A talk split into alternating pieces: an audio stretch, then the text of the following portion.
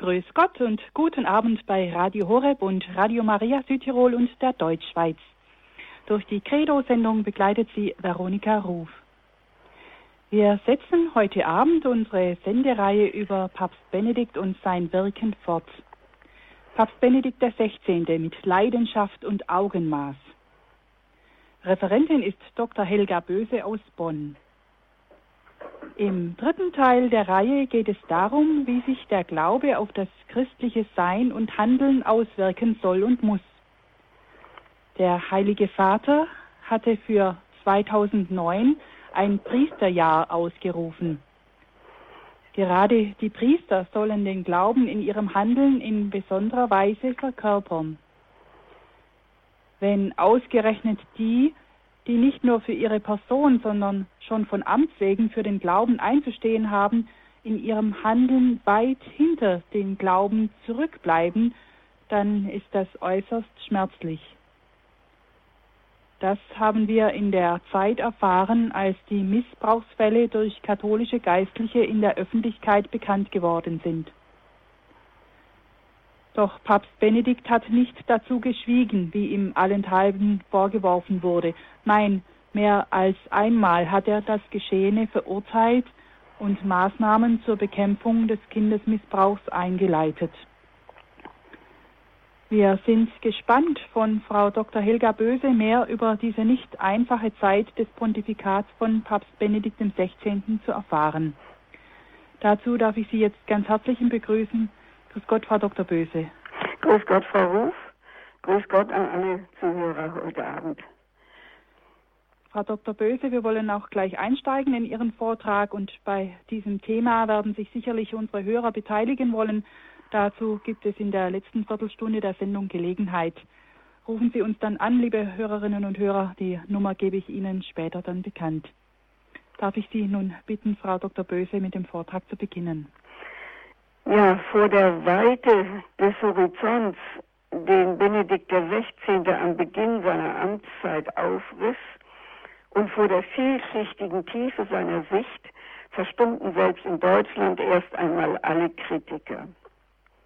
Wie sein Vorgänger stellte er die Person Jesu Christi in den Mittelpunkt seiner Verkündigung und seines Handelns. Doch anders als Johannes Paul II., der die Menschen auch durch die Wirkung seiner mächtigen Persönlichkeit angezogen hatte, wies der neue Papst eher von sich weg. Wie Johannes der Täufer auf dem Altarbild Grünewalds streckte er sozusagen den Finger aus, um auf Christus zu deuten. Dass er gerade so und auf seine Weise weitergingen auf dem Weg, dem sein Vorgänger gefolgt war, wurde vor allem von der Jugend verstanden. Tausende begrüßten den zurückhaltenden Mann auf den Weltjugendtagen in Köln, Sydney und Madrid mit Jubel. Sie hörten ihm wirklich zu und schauten durch seine Augen auf Jesus, den Erlöser und Freund, und vor der Monstranz versanken sie zusammen mit ihm in der Anbetung des wahrhaft gegenwärtigen Herrn. Fast vier Jahre lang konnte der Papst unter der staunenden Zustimmung der politischen und religiösen Weltöffentlichkeit regieren, auch wenn sich in den Reaktionen auf die Regensburger Vorlesung 2006 und auf die Wiederzulassung der alten Messe im Jahr darauf bereits ein verhaltenes Grollen ankündigte.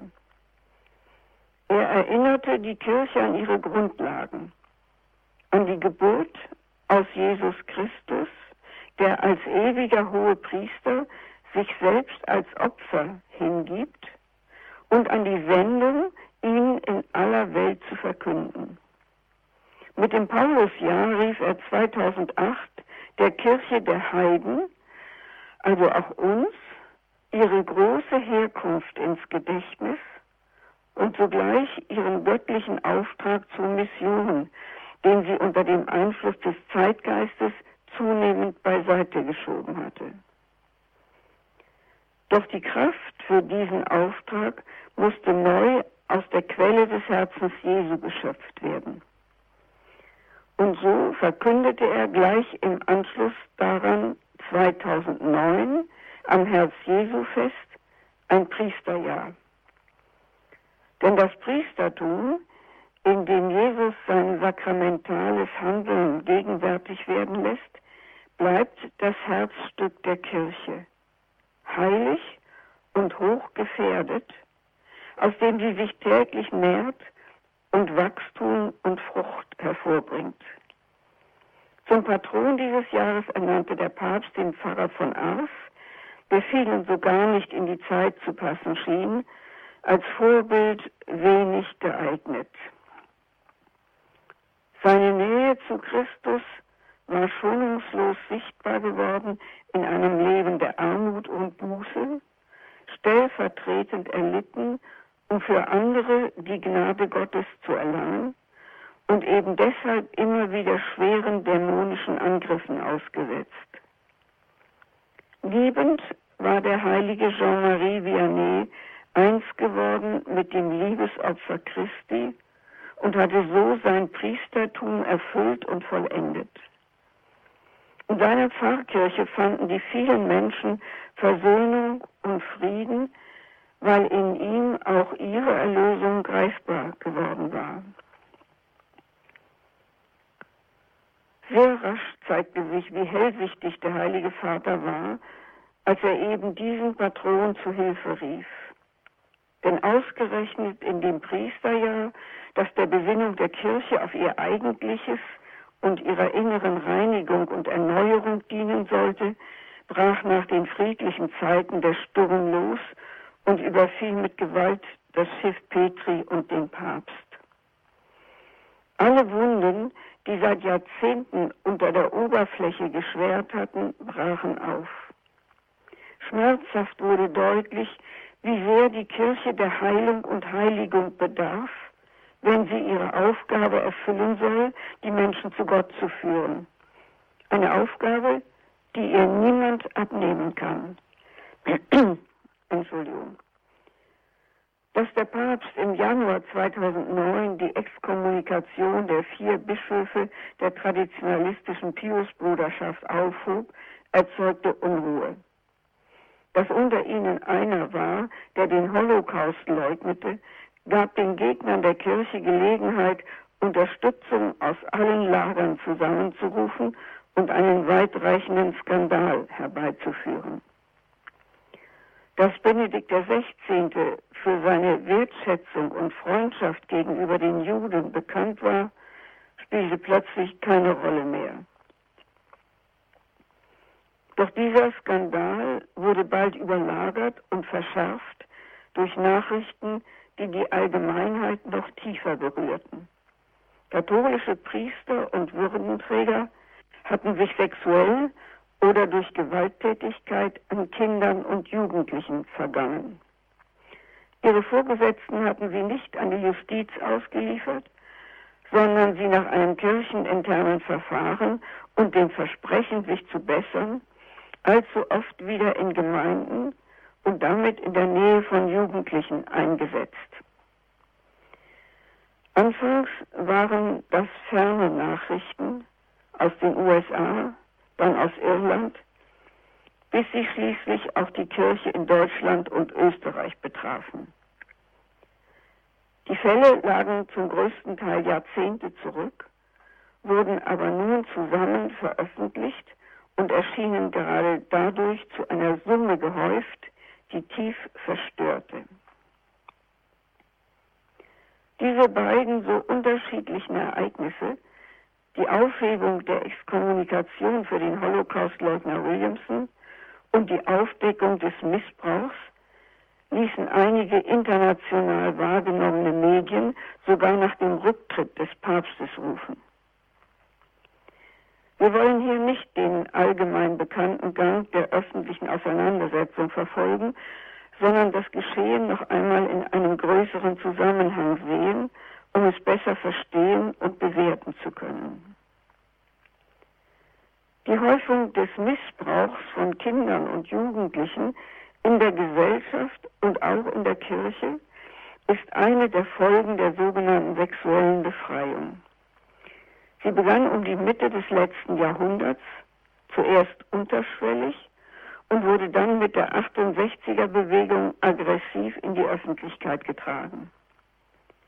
Die Stichworte Geburtenkontrolle, Straffreiheit für Abtreibung, Sexualkunde im Schulunterricht, Aufwertung der Homosexualität kennzeichneten den Verlauf dieser Entwicklung.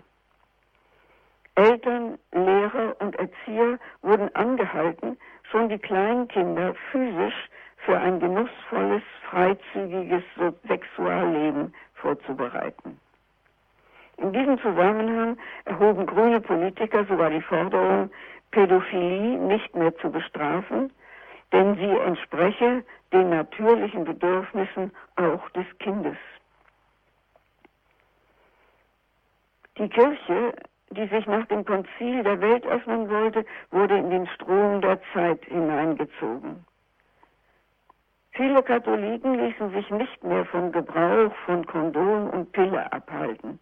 Enthaltsamkeit und zölibatäres Leben wurden als unnatürlich verdächtigt und jede Fremdbestimmung gerade auf dem Gebiet der Geschlechtlichkeit als unwürdig zurückgewiesen. Ordensleute verließen in großer Zahl ihre Gemeinschaften und viele junge Priester heirateten im Vertrauen auf die Aussage ihrer Professoren, dass der Zölibat sowieso bald aufgehoben würde. Die klare Lehre Pauls VI. in der Enzyklika Humanae Vitae wurde von den deutschen Bischöfen mit der sogenannten Königsteiner Erklärung relativiert. Darin stellten sie den Laien anheim, sich in der Frage der Empfängnisverhütung nach ihrem Gewissen zu entscheiden. Doch sie wiesen nicht auf die Notwendigkeit hin, diese Entscheidung im Sinne Newmans an den Glaubenswahrheiten und der Lehre der Kirche zu überprüfen. Damit wurde dem irrenden Gewissen, das heißt dem Handeln nach dem subjektiven persönlichen Empfinden, Tür und Tor geöffnet. Erst jetzt und sehr langsam nehmen wir mit Schmerzen wahr, dass der Boden unter uns schwankt, weil eine Orientierung fehlt, die alle bindet. Mit dem Glauben an den dreifaltigen Gott ist aus dem Bewusstsein vieler Menschen auch der Gedanke an eine vorgegebene Ordnung der Schöpfung verschwunden, an ein Naturrecht, das mehr und Grundlegenderes umfasst als die wissenschaftlich erforschten Naturgesetze und gegen das der Mensch nicht verstoßen darf, ohne Schaden zu nehmen. Denn wenn er sich davon befreien will, löst er sich unvermerkt aus seiner Verankerung im lebendigen Sein und stürzt auf den Tod zu. Zentrum und Angelpunkt dieses Seins aber ist die Kraft zu lieben, wie sie Benedikt XVI. in seinen Enzykliken beschreibt. In ihr berühren wir den innersten, den empfindlichsten Punkt unserer Existenz. Nicht zufällig gehört zu den zehn Geboten, die dem Menschen helfen sollen, ein würdiges und erfülltes, ein im tiefsten Sinne menschliches Leben zu führen, auch das Gebot der Keuschheit, das ihn lehrt, seine Geschlechtlichkeit zu ordnen und sie zu achten. Die Leidenschaft, die den biologischen Urtrieb zur Fortpflanzung sichert, ist ihrem natürlichen Zweck nach maßlos. Die Menschen wollen sie auskosten und sich in ihrem Herrschaftsbereich von niemandem dreinreden lassen. Wenn die Kirche trotz aller Mahnungen, sich endlich den realen Gegebenheiten anzupassen, an ihrer Lehre festhält, dann geht es ihr nicht um moralische Vorschriften, sondern, wie wir inzwischen sehr gut erkennen können, um die Wahl zwischen Leben und Tod. Immer wenn aus dem Schenken und Empfangen der Liebe Unterwerfung und Herrschaft werden, wird sie zu einem Zerrbild, zu einem scharfkantigen Instrument, das verletzt. Das gilt mehr noch für die Gewalt gegenüber Kindern. wenn die Grenzen, mit denen die Natur das langsame Reifen behütet, zu früh und von außen durchbrochen werden, im schlimmsten Fall durch Personen, zu denen die Heranwachsenden aufgesehen haben und von denen sie sich geleitet und beschützt glaubten, dann bricht für sie buchstäblich die Welt zusammen. Bei vielen wird das lebensnotwendige Grundvertrauen in die Verlässlichkeit des Seins so nachhaltig gestört, dass sie für immer darunter leiden, sich anderen nicht mehr in Freiheit erschließen zu können. Eine heillose Erfahrung dieser Art mit dem eigenen Vater, mit einem väterlichen Freund oder gar einem Priester kann darüber hinaus auch den Zugang zu Gott verschütten.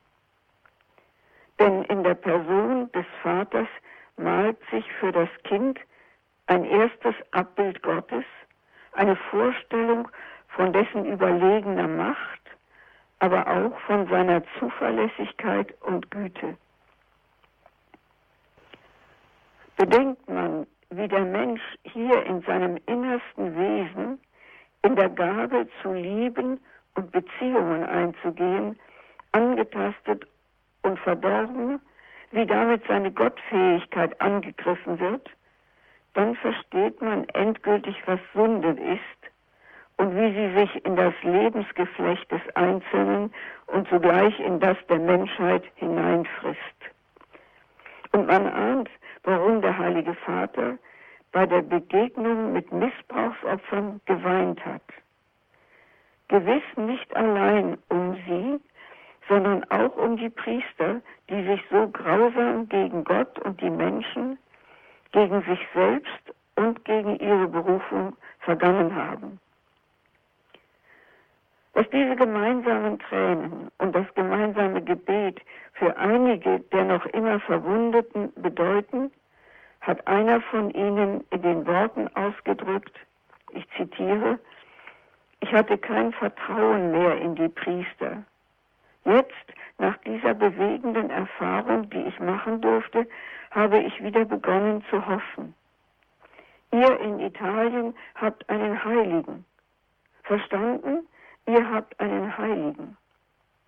Ende des Zitats. Die öffentliche Empörung über den Missbrauch in der Kirche ist also durchaus verständlich und gerechtfertigt. Doch die Ausbrüche von Schadenfreude bis hin zu blankem Hass gingen weit über die Grenzen der erlaubten Kritik hinaus. Gern nutzten die Gegner der Kirche die Gelegenheit, um alle Priester unter Generalverdacht zu stellen. Aber auch Katholiken benutzten sie, um alte, längst abgelehnte Forderungen neu vorzutragen, wie die Abschaffung des Pflichtzölibats und die Weihe von Verheirateten oder auch von Frauen, mit der Begründung, so den Priestermangel abhelfen zu wollen. Unruhe und Ratlosigkeit unter den Gläubigen wurden dadurch noch verstärkt. Doch die beiden letzten Päpste richteten dagegen das Bild der Kirche immer klarer und deutlicher auf, auch durch die Benennung und die Bestrafung des Unrechts. 2001 wurde die Öffentlichkeit zum ersten Mal durch die hohe Zahl der Missbrauchsfälle in den Vereinigten Staaten überrascht. Schon damals sorgte Kardinal Ratzinger dafür, dass Johannes Paul II. die gerichtliche Zuständigkeit für diese Verfehlungen auf die Glaubenskongregation übertrug. Und 2003 wurde das kirchliche Strafrecht verschärft.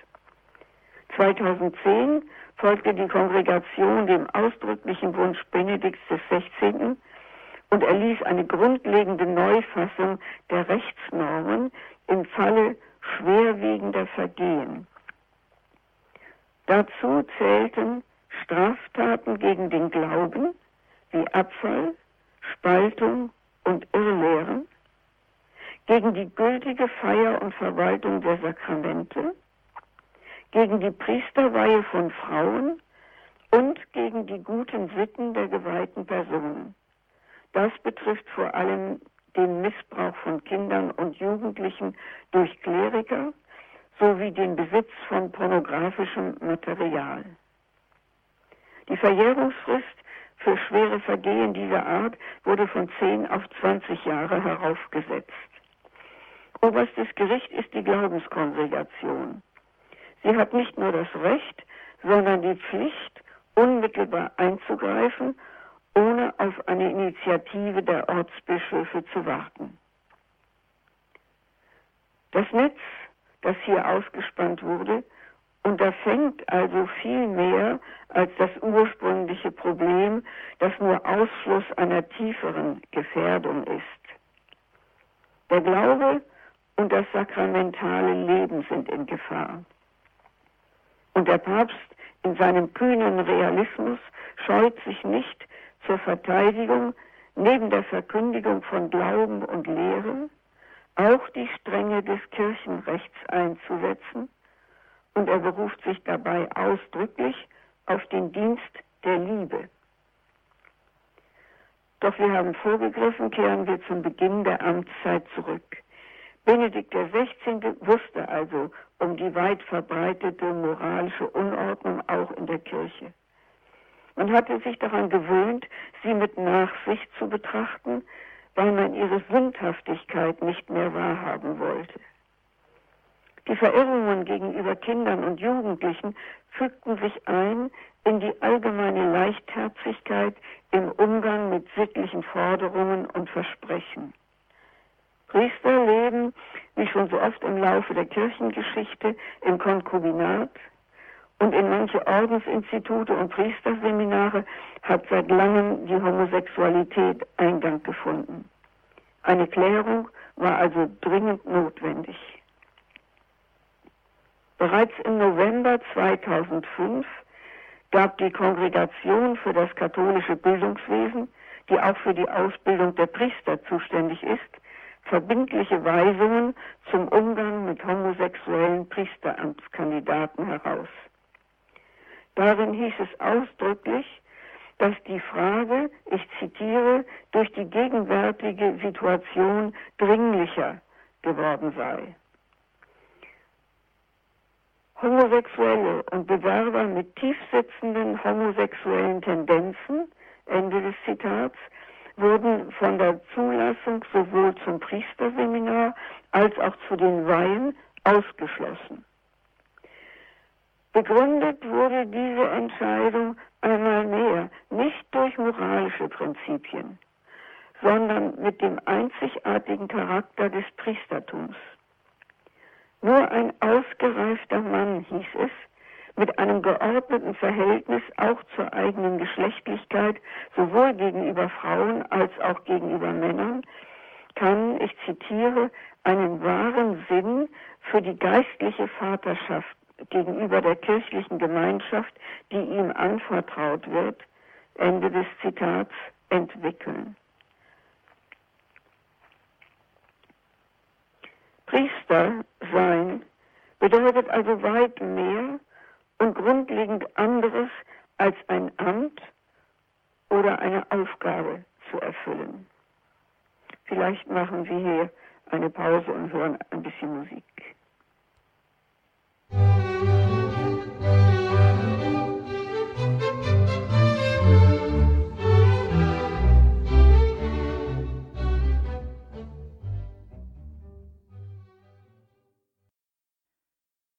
Dr. Helga Böse aus Bonn spricht heute in der Credo-Sendung bei Radio Horeb und Radio Maria über Papst Benedikt XVI.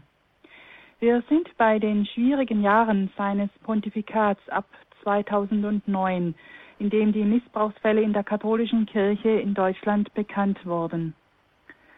Unsere Referentin hat Ursachen und Folgen des Missbrauchs an Kindern beschrieben.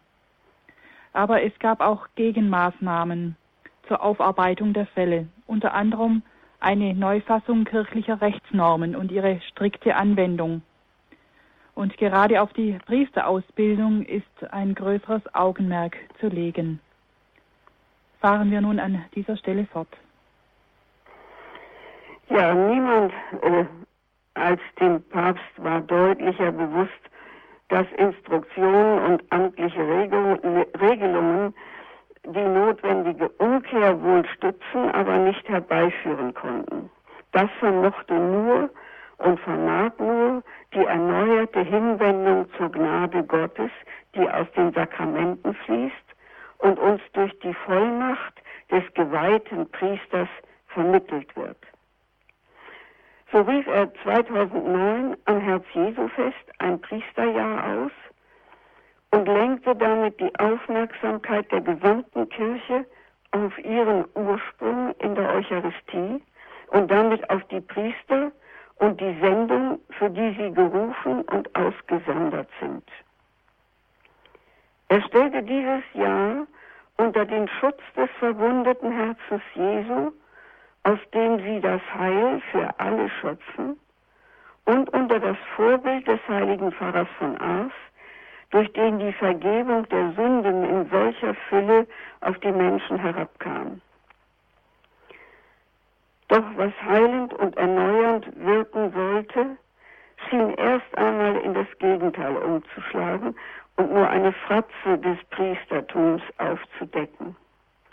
Vor der Tatsache des Missbrauchs schien es keine Rolle zu spielen, dass die Priester in der großen Mehrzahl ihren Versprechen treu blieben. Eine Flut von Versäumnissen und Anklagen quoll auf und spülte über die Kirche selbst und über den Papst hinweg. Es schien, als sei eine Eiterbeule aufgestochen worden, oder vielleicht auch, als habe der Heilige Geist mit ungeahnter Macht sorgfältig verschlossene Türen aufgestoßen und alles in das schonungslose Licht der Wahrheit getaucht. Die Wunden lagen in ihrer ganzen Hässlichkeit bloß für die, die hineinstechen wollten, bloßgelegt aber zugleich auch zur Reinigung und zur Heilung. Im Oktober 2006 schon hatte Benedikt die irischen Bischöfe bei ihrem Adlimina-Besuch in Rom aufgefordert, die Vorgänge in ihren Diözesen genau zu untersuchen und Maßnahmen zu treffen, ich zitiere, damit das nie wieder geschehen kann, sicherzustellen, dass die Vorgaben der Justiz voll eingehalten werden und am wichtigsten den Opfern und allen von diesen ungeheuerlichen Verbrechen Betroffenen Heilung zu bringen. Ende des Zitats. Diese Anweisungen zitierte Benedikt noch einmal in dem Brief, den er etwa vier Jahre später, am 19. März 2010, dem Hochfest des heiligen Josef, an alle Katholiken in Irland richtete.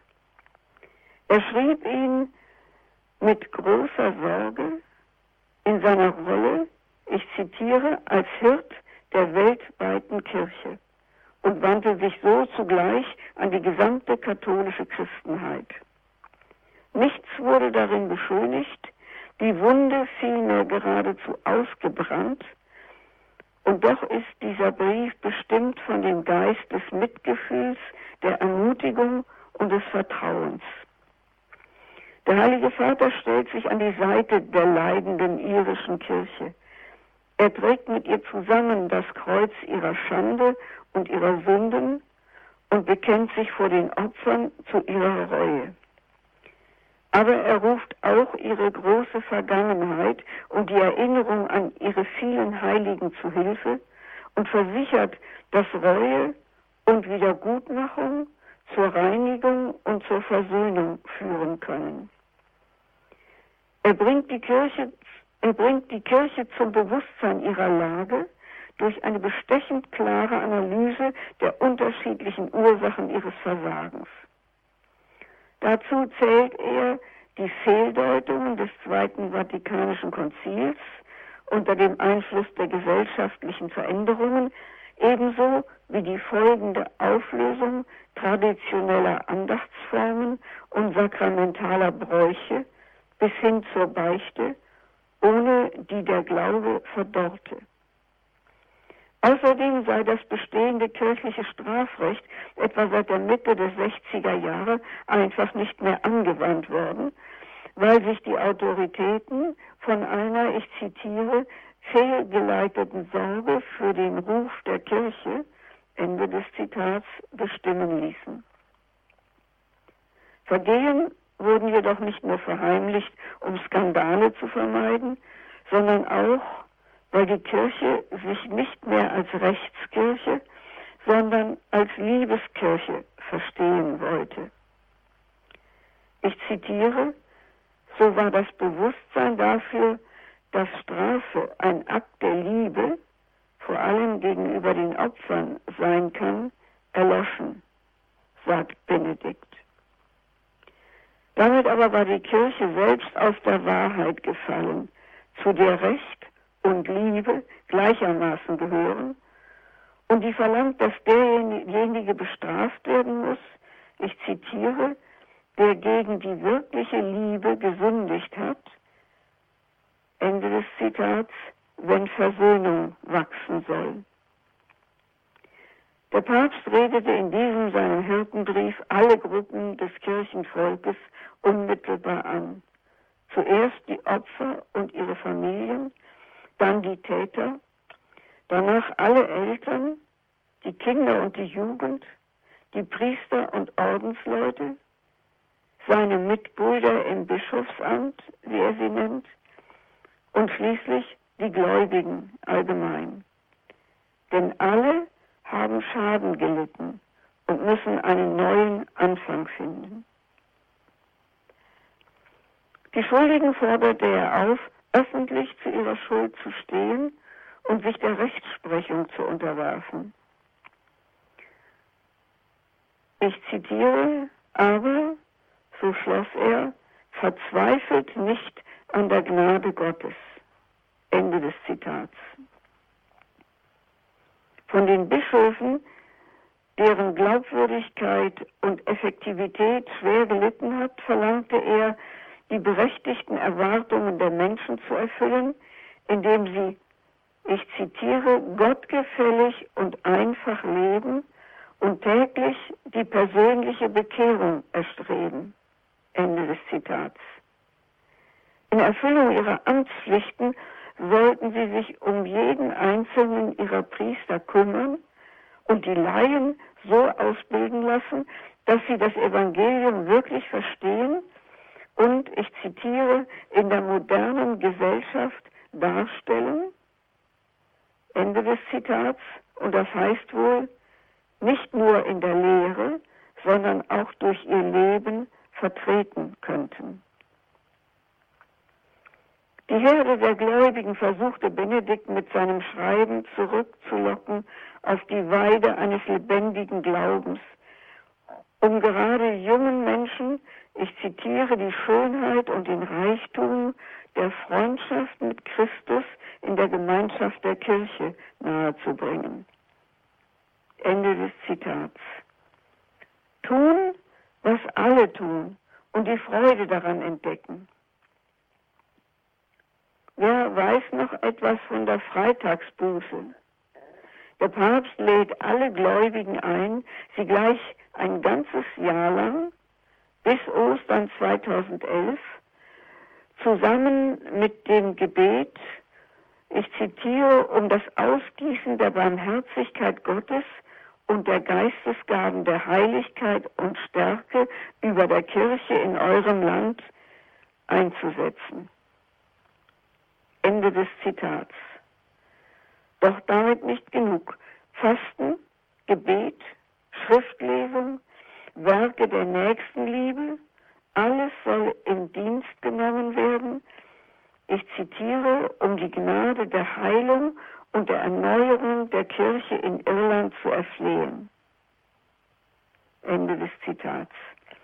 Auch die häufigere Beichte und ihre verwandelnde Kraft mussten wieder entdeckt werden, vor allem aber die stellvertretende, sühnende Anbetung des Allerheiligsten, das Verweilen vor der Gegenwart Gottes, das tiefer in den Glauben hineinführt und in den Auftrag, der mit ihm verbunden ist. Und dann nannte der Papst sehr handfeste praktische Maßnahmen, die diesen geistlichen Weg ermöglichen und erleichtern wollten und versicherte, dass sie allmählich ich zitiere, zu einer Neugeburt der Kirche in Irland in der Fülle von Gottes Wahrheit, Ende des Zitats, führen würden. So würde es in jedem Bistum Kirchen oder Kapellen geben, die speziell diesem Zweck der ewigen Anbetung gewidmet sind.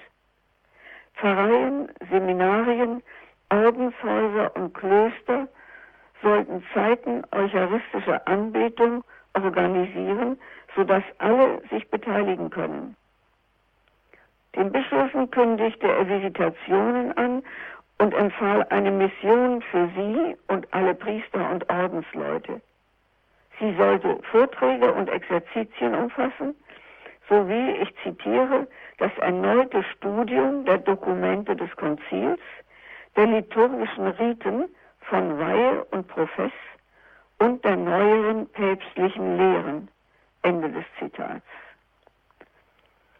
Am Schluss wies Benedikt darauf hin, dass die Kirche in den vorausgegangenen Jahren bereits eine ungemein große Anstrengung unternommen habe, um sich den Problemen zu stellen und Abhilfe zu schaffen.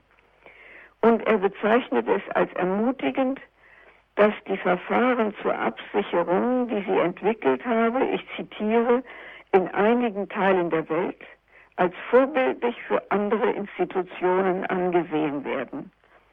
Ende des Zitats.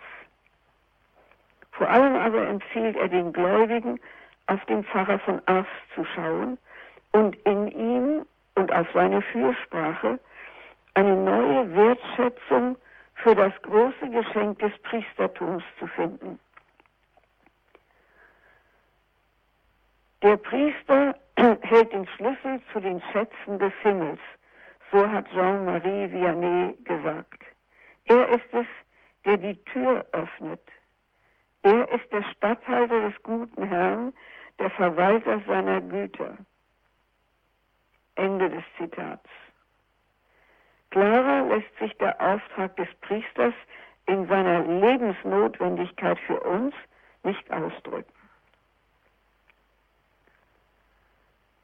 Ich zitiere, die größte Verfolgung der Kirche kommt nicht von den äußeren Feinden, sondern erwächst aus der Sünde in der Kirche selbst.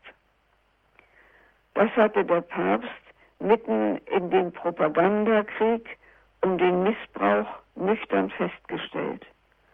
Und hinzugefügt, dass die Stimme in solchen Fällen zuerst den Bischöfen zukomme. Die aber hatten sich in der Mehrzahl, wie wir wissen, vorerst in ein betroffenes Schweigen zurückgezogen. Katholische Sexuallehre, Kondome und AIDS, Zölibat und Kindesmissbrauch, alles war in der Öffentlichkeit in einem wilden Wirbel von Anklagen vermischt worden. Nur von der Homosexualität war bemerkenswerterweise kaum die Rede. Wer aber sprach in diesem Klima der Kirchenschelte und der Austritte noch von dem, was Rom tatsächlich zu sagen hatte? Die Bischöfe? Die Priester? Hörte überhaupt noch jemand auf die Stimme des Heiligen Vaters? Wie deutsch diese Frage ist, zeigte das Ende des Priesterjahres. Da standen beim Abschlusstreffen mit dem Papst 10.000 Welt- und Ordensgeistliche auf dem Petersplatz, die wohl größte Priesterversammlung in der Geschichte. Fünf Sprecher aus den fünf Kontinenten stellten ihre Fragen an den Heiligen Vater und er legte seine vorbereitete Ansprache beiseite und ging in freier Rede auf ihre Nöte ein. Es war ein sehr persönliches Gespräch voller Zutrauen und Dankbarkeit, das sich in dem groß angelegten und doch so intimen Rund vor dem Petersdom entfaltete. Wie kann ein Priester in den zeitraubenden und zermürbenden Anforderungen des Alltags seinen Beruf in rechter Weise ausüben, fragte ein Brasilianer. Und ein Afrikaner, wie kann er gegenüber einer Theologie bestehen, die nicht mehr durchgehend katholisch ist? Ein Slowake, der als, der als Missionar in Russland arbeitet, fühlte sich verwirrt über so viele weltliche Kritiken an diesem Geschenk des Zölibats, den er liebe. Und er bat den Heiligen Vater, ich zitiere, uns hinsichtlich der Tiefe und des wahren Sinnes des kirchlichen Zölibats zu erleuchten. Die Antworten Benedikts können wir nur streifen. Man spürt in ihnen seine ganze Liebe zur Eucharistie und zum Priestertum, die gemeinsam das Herzstück der Kirche bilden, und zu den Menschen, die da vor ihm standen und ihren Dienst recht verstehen und tun wollten. Man spürt die Erfahrung und die Weisheit eines Lebens, das immer noch der leidenschaftlichen Suche nach der Wahrheit gilt. Die Wahrheit und die Liebe Gottes müssen sichtbar aufscheinen in der Person des Priesters, so sagte er, in der hingebenden Feier der Sakramente, in der Freude bei der Verkündigung des Evangeliums und in der Caritas, der Hinwendung des Hirten zu den Kleinen, den Vergessenen und Benachteiligten.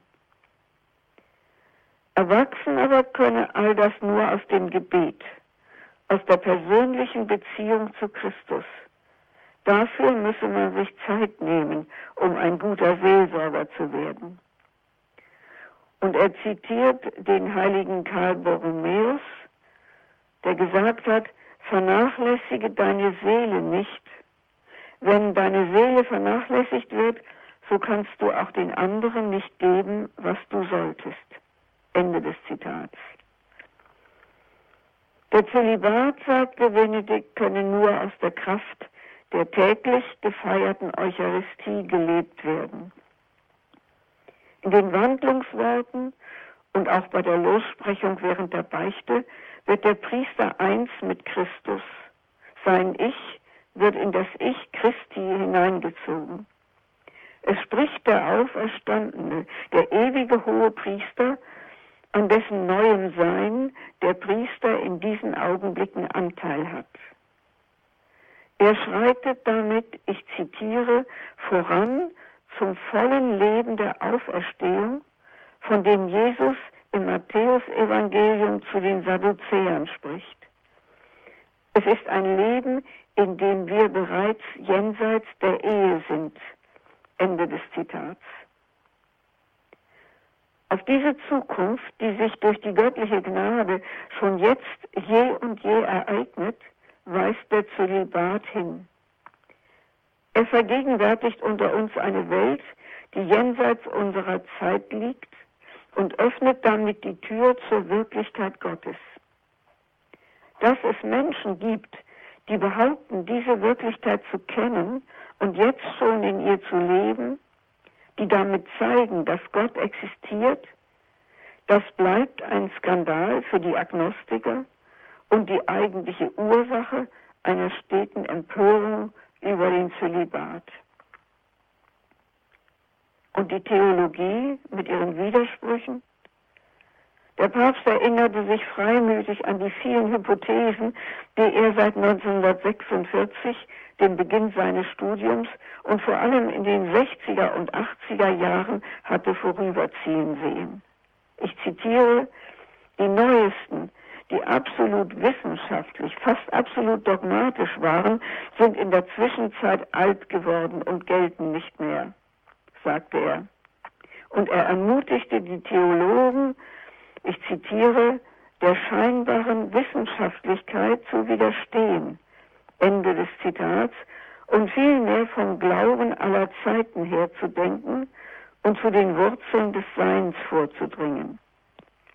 Die moderne Wissenschaft habe sich auf die Untersuchung des sinnlich Wahrnehmbaren beschränkt und damit alles Übernatürliche ausgeblendet. Doch so verkürzt und schwächt sie die menschliche Vernunft. Denn die ist groß und weit in ihren Fähigkeiten darauf angelegt, etwas von der Größe Gottes zu erfassen. Sie recht zu gebrauchen, erfordere Mut und Demut, sagte der Heilige Vater, um sich nicht allen gängigen Strömungen in der Theologie zu unterstellen, sondern aus dem großen, dem überzeitlichen Glauben der Kirche zu leben, wie er in dem katholischen Katechismus Johannes Pauls II. festgehalten ist. Dieser Katechismus, ich zitiere, ist wirklich das Kriterium, um zu sehen, wohin eine annehmbare oder eine nicht annehmbare Theologie geht. Ende des Zitats. Worte, mit denen der Papst eindeutig den Vorrang des Lehramtes gegenüber der Theologie bestätigt und bekräftigt. Damit sind wir am Ende des heutigen Vortrags. Ich danke Ihnen für Ihre Aufmerksamkeit.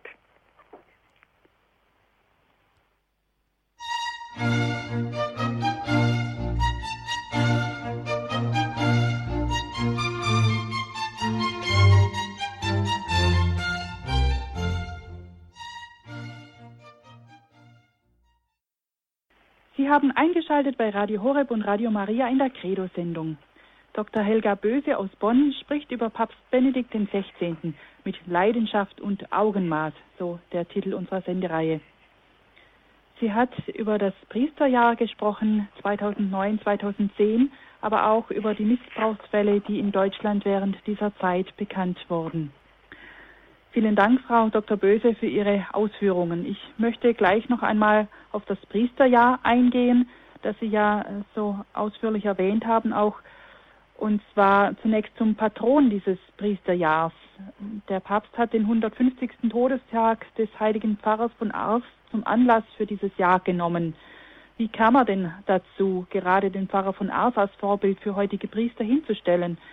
Unsere Situation ist doch eigentlich eine ganz andere und Sie sagten selber, er schien als Vorbild doch wenig geeignet. Der Pfarrer von Ars hat in seiner Pfarrei nicht einmal 300 Menschen zu betreuen und Unsere Pfarreien heute haben oft Tausende von Gemeindemitgliedern. Wie, wie kann da der Pfarrer von Ars für heutige Priester Vorbild sein? Ja, also ich muss sagen, wir dürfen uns nicht dauernd immer auf heute und die Situation und alles ist ganz anders berufen. Ich finde das ganz falsch. Es hat sich weder der Mensch seit seiner Erschaffung bis heute grundlegend geändert. Noch ist ähm, das Sein die Seinsbegründung des Priesters eine andere geworden, als sie je war. Und darauf kommt es erst einmal an. Es kommt auf die Verwurzelung des Priesters in der Eucharistie den Sakramenten an. Und das ist natürlich am Pfarrer von Ars äh, zu beobachten, wie äh, nicht leicht an jemanden sonst, denn er hat ganz dafür für Eucharistie und für Beichte gelebt. Es gehört auch dazu, dass der Pfarrer, ähm, der Priester, äh, Entschuldigung, als stellvertretend für uns vor Gott steht, gemeinsam mit Christus. Das heißt, zum Priestertum gehört das Geheimnis der stellvertretenden Sühne. Und auch das ist an dem Pfarrer von Ars äh, deutlich zu beobachten. Seine Gemeinde hat das offenbar und die vielen, vielen Leute, es waren nicht nur die 300 Menschen, die er zu betreuen hatte, sondern es kamen Tausende zu ihm, um bei ihm äh, Eucharistie zu feiern und Beichte zu, von ihm die vor ihm die Beichte abzulegen, weil sie einfach begriffen haben, dass er in diesen Sakramenten verwurzelt ist, dass er aus ihnen lebt und dass er wirklich die Gnade Gottes vermittelte. Mhm. Ist das auch das, was äh, Benedikt XVI. mit dem Priester, äh, die Bedeutung des Priestertums eigentlich äh, so im, im Sinn hat? Ja, ich denke schon, es geht wirklich, es geht wirklich ganz substanziell und, und handfest, würde ich fast sagen, mhm. um, die, um die Vermittlung des Heils an die Welt. Mhm. Mir ist ein Satz aufgefallen in der Predigt von Benedikt XVI. zum Abschluss des Priesterjahres. Da sagt er, Priestertum ist nicht einfach Amt, sondern Sakrament. Also es ist nicht bloß eine Leitungsfunktion, die der Priester innehat, sondern er wirkt wirklich in persona Christi, anstelle Christi. Also nicht aus sich heraus, sondern sondern eben, äh, weil es von ihm, Gott von ihm, Gott geschenkt ist. Ja, also so, so wie, wie ähm, die Ehe ein Sakrament ist, mhm. Weil sie ähm, das Verhältnis Christus, Christi zu seiner Kirche abbildet, und zwar tatsächlich und wirklich, nicht nur symbolisch. Mhm. So ist der Priester äh, Gegenwart Gottes in der Welt. Und ähm, wenn Sie diesen, diesen Satz, den Sie da äh, zitiert haben, ähm, wenn, der, wenn der Papst sagt, äh, dass der böse Feind äh, das Priestertum nicht erträgt, sondern es lieber aussterben sehen würde, weil damit letztlich Gott aus der Welt hinausgedrängt wird, dann wird das ja sehr deutlich. Mhm. Es, wird es wird ein Stück der Gegenwart Gottes aus der Welt verdrängt. Ja. Und zwar nicht nur aus der Wahrnehmung der Menschen, sondern wirklich und tatsächlich. Ja, da sind wir gerade jetzt schon bei diesen Missbrauchsfällen an Minderjährigen, die eben ausgerechnet im Jahr der Priester bekannt wurden und die der Kirche auch schweren Schaden zugefügt haben. Also ja, nun ist, muss man das noch nicht vergessen. Äh, in Deutschland, der deutschen Priester, das ist bekannt geworden. In Amerika äh, seit 2001. Mhm, mhm, also das heißt, wir, wir, und darüber haben wir uns auch aufgeregt, mit Recht. Äh, ich wollte nur sagen, dass diese, diese Missbrauchsfälle ähm, schon vorher bekannt waren und natürlich hat das uns noch mal mehr berührt, als es um Deutschland ging, aber neu war das nicht. Mhm. Ich darf eine Hörerin begrüßen, Frau Lederer aus Altbach in Tirol. Grüße Gott. Grüß Gott, Frau Böse. Ich bin, ich war 45 Jahre Pfarrhaushälterin. Ja. Und ich habe gedacht, wenn sich niemand meldet, ich muss, ich muss mich melden. Sie haben das so wunderbar jedes Mal gebracht. Ich bin ganz begeistert, weil Sie so überzeugend das bringen und der Papst ist ein Geschenk vom Himmel für mich. Ja, so wahr und klar, das ist einfach gewaltig. Und ich jedes Mal, also ich habe manchmal durch Mitleid mit ihm, wie, wie er missverstanden wird. Und, und er ist so gewaltig. Und diese Worte, wo der eine Priester gesagt hat, der Italiener hat seinen Heiligen. Der Papst ist wirklich ein Heiliger in meinen Augen. Ja. Er, er ist einfach gewaltig. Und ich bedanke mich ganz, ganz herzlich für alle Ihre Worte, weil man merkt diese, dieses Feuer und diese, äh, einfach diese, äh, was Sie aussagen wollen weil der Papst einfach, ja, ich habe gar nicht die richtigen Worte dafür. Ich bedanke mich ganz herzlich. Ich freue mich sehr, dass Sie das so ähm, ja, äh, wahrgenommen haben. Denn mir geht es natürlich darum, vor allen Dingen, ähm, dass, ja, einmal mehr den Papst in die Welt zu stellen, sozusagen. Ja. Ja, wir bedanken uns, Frau Lederert, dass Sie uns angerufen haben und uns äh, ja ihre Liebe zum Papst auch äh, so öffentlich jetzt kundgetan haben. Herzlichen Dank. Alles Gute nach All, Tirol. Alles Gute, danke. Dankeschön. Ja.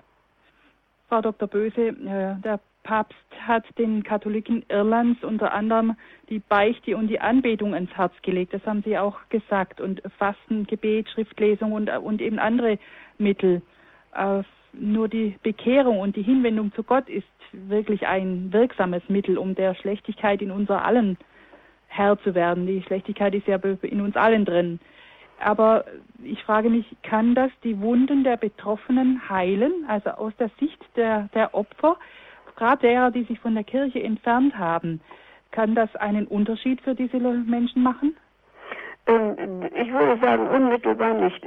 Es geht natürlich ähm, um zwei Dinge. Es geht einmal um die Heilung der Kirche mhm. oder, oder, oder der Gläubigen.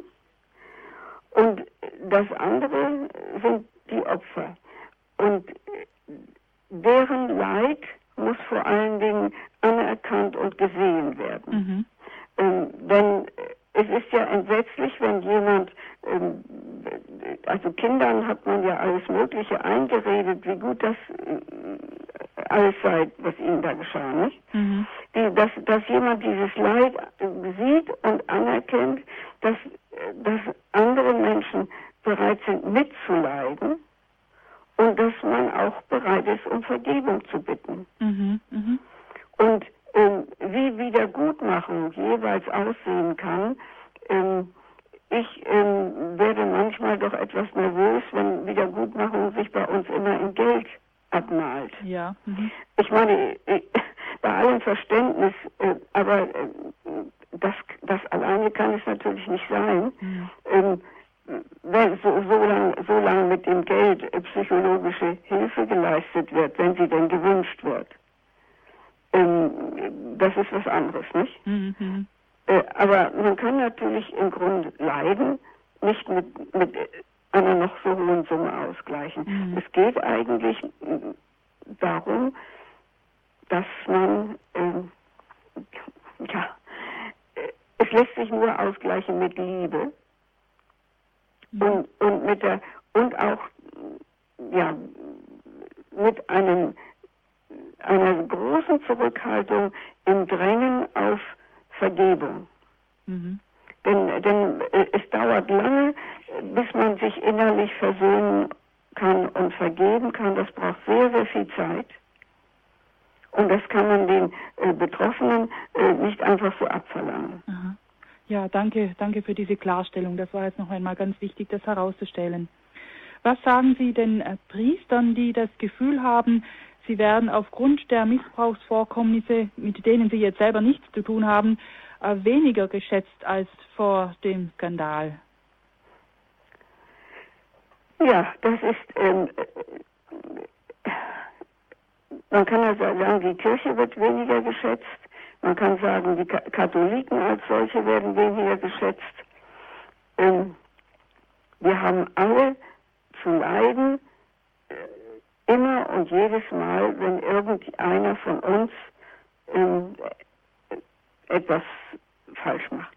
Mhm. Und unter Sünden natürlich noch viel mehr.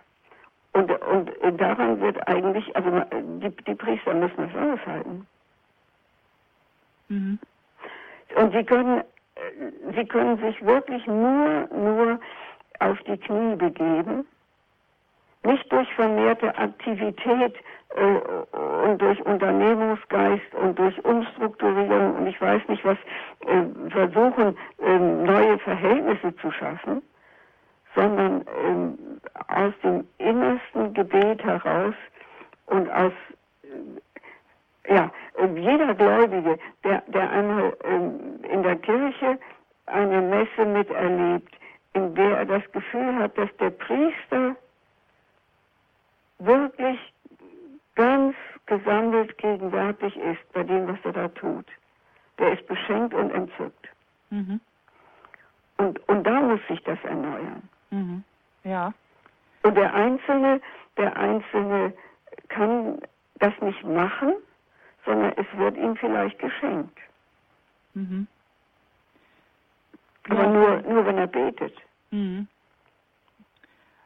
Vielleicht können wir da jetzt gerade noch mal ein Zitat von Pfarrer von Ars an den Abschluss stellen, äh, dass wir noch mal auf ihn zurückkommen ähm, der wirklich äh, also das Priestertum ja sehr geschätzt hat und vielleicht können diese Priester auch, die jetzt Schwierigkeiten haben, einen, ja überhaupt anerkannt zu werden oder auch äh, ähm, sich selber ja an, anzuerkennen, da nochmal Kraft draus, schöpf, draus schöpfen. Und zwar sagte der Pfarrer von Ars, ein guter Hirte, ein Hüter nach Gottes Herzen ist der größte Schatz, den Gott einer Gemeinde schenken kann und eines der wertvollsten Geschenke göttlicher Gnade. Dass sich die Priester auch dieser Gnade noch einmal bewusst werden und vergegenwärtigen. Ja, und das, aber da setzt man natürlich wieder an. Ähm, erstens mal ist es sicher ein Geschenk, ein guter Hirte zu werden, aber dieses Geschenk muss erbetet und ich würde sagen auch erlitten werden. Mhm. Sie wissen, dass der Pfarrer von Aas äh, unter dämonischen Angriffen zu leiden hatte. Und das offenbar nicht zuletzt, weil er versucht hat, für seine, äh, für die Sünder, die vor ihm gebeichtet hatten, Sühne zu leisten. Mhm. Mhm. Das heißt, er hat sich dem ausgesetzt und hat sich sozusagen vor die Sünder gestellt, um sie zu schützen. Mhm. Das ist der Hirte. Ja. Ja, schön, dass wir jetzt auf dieser so positiven Note auch abschließen können, diese Sendung. Ganz herzlichen Dank, Frau Dr. Böse, für Ihren wirklich so informationsreichen Vortrag. Äh, und wir freuen uns auch schon auf das nächste Mal. Danke sehr.